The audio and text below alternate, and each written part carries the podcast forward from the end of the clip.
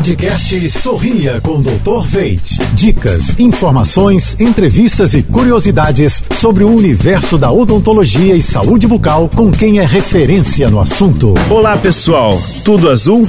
Você sabe a quantidade de pasta de dente que deve usar na hora de escovar os dentes?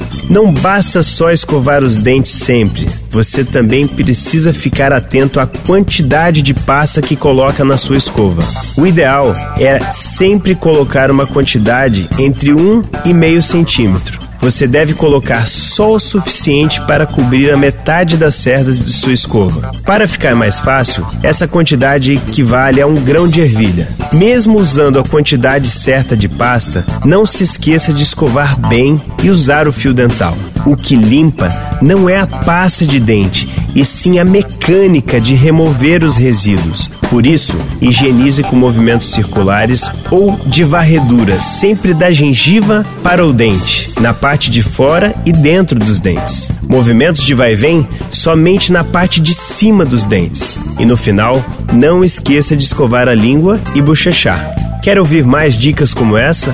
Acesse os nossos podcasts em jb.fm. Até a próxima!